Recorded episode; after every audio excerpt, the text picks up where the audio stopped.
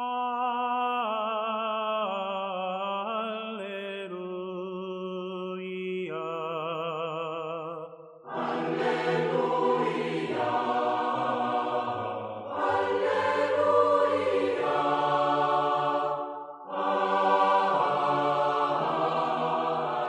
queridos amigos, hermanos. Estamos ahora en este domingo iniciando el tiempo ordinario, este tiempo en el cual no hay ningún misterio central de Jesucristo, sino que más bien la totalidad del misterio, la plenitud del misterio. Sin embargo, este domingo en particular es todavía, tiene algo todavía, por así decirlo, de un domingo de transición entre el ciclo de la Navidad que hemos concluido y este mismo tiempo ordinario. Lo digo esto porque justamente el Evangelio que vamos a escuchar todavía es un eco de el domingo pasado de el bautismo del Señor.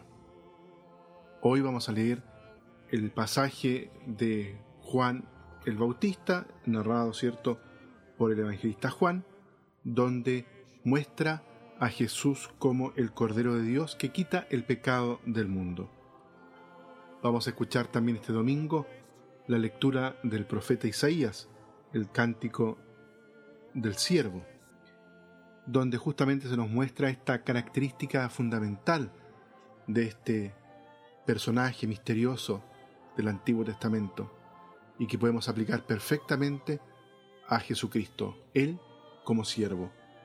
Y vamos a escuchar también la lectura de la primera carta a los Corintios, donde se nos dice con fuerza a través del apóstol Pablo que Jesús es Señor. Con este pórtico entonces, queridos amigos, hermanos, vamos a iniciar este tiempo ordinario que en algunas semanas más, cierto, como todos sabemos, será interrumpido por la cuaresma. Los invito entonces a que podamos juntos nuevamente reflexionar, meditar las lecturas para este día domingo en este podcast, El oyente de la palabra.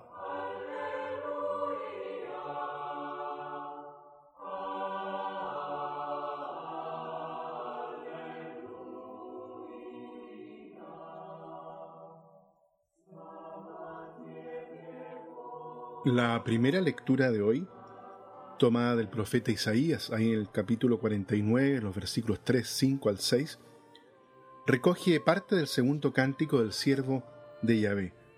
En total son cuatro poemas referidos a este personaje llamado el siervo del Señor. La identificación del siervo resulta misteriosa.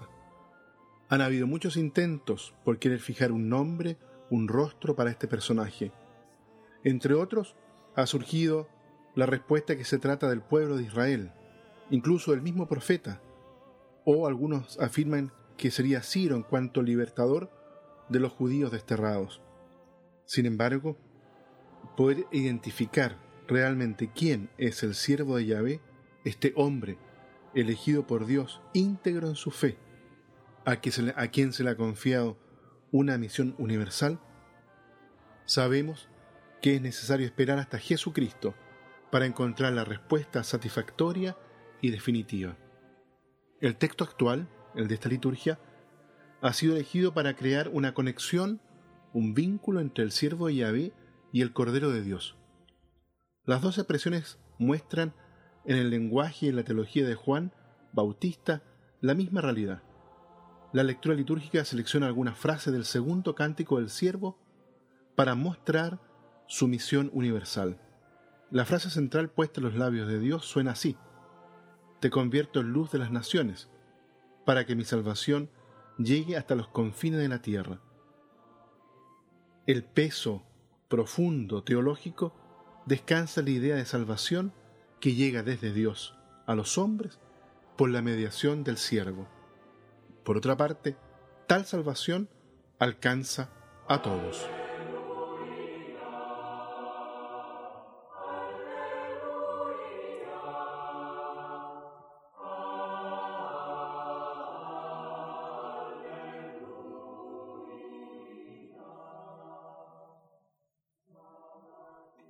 Miremos ahora el Evangelio, tal como lo dijimos al inicio, tomado ahí de Juan, en el capítulo 1, los versículos 29 al 34.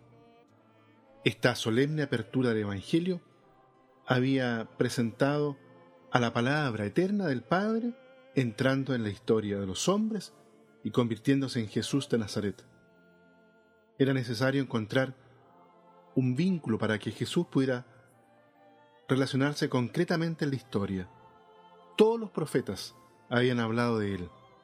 El último, dotado de un carisma particular, el precursor, a quien nosotros conocemos con el nombre de Juan, el portavoz del actual texto evangélico. En un estupendo primer plano, el Bautista es presentado como el testigo leal, ese que empeña todo su ser en hablar de Jesús, reconociéndolo como el Mesías y proporcionando las credenciales fundamentales. Su testimonio se expresa con tres frases de profunda teología. Jesús es el Cordero de Dios que quita el pecado del mundo. Nos refiere ahí en el versículo 29. En el versículo 32, el Espíritu se ha posado sobre él y permanece en forma estable. Y por último, ahí en el versículo 34, Jesús es el elegido de Dios, es decir, el Hijo de Dios. Son tres afirmaciones vinculadas entre sí, que muestran, revelan la idea que tiene Juan sobre el Mesías. Las tres imágenes encuentran correspondencia parcial en los cánticos del siervo de Yahvé y el porqué de su elección, entonces, como primera lectura para este domingo el segundo del tiempo ordinario. La obra principal de Jesús, sabemos, consiste en quitar el pecado del mundo. Para Juan el Evangelista, insiste un único pecado, rechazar la luz que ha venido al mundo para iluminar a todos los hombres. Rechazar a Cristo es el mayor y único pecado. Las demás transgresiones son manifestaciones incompletas. Jesús cumplirá con esta tremenda obra de reconciliación entre Dios y el hombre porque Él mismo es Dios. El texto lo dice claramente. La escena del bautismo sirve para mostrar la presencia del Espíritu que desciende sobre Jesús y permanece sobre él. Mirando en su conjunto las lecturas de este día domingo, podemos decir, queridos hermanos, que el auténtico testigo de Dios en realidad fue el mismo Señor, el mismo Jesucristo, quien con sus palabras, con sus obras, con sus gestos, con sus signos, con sus milagros, no hizo otra cosa que mostrar, anunciar el amor cercano y misericordioso de Dios nuestro Padre, y de ese modo haciendo irrumpir el reinado de Dios en medio nuestro.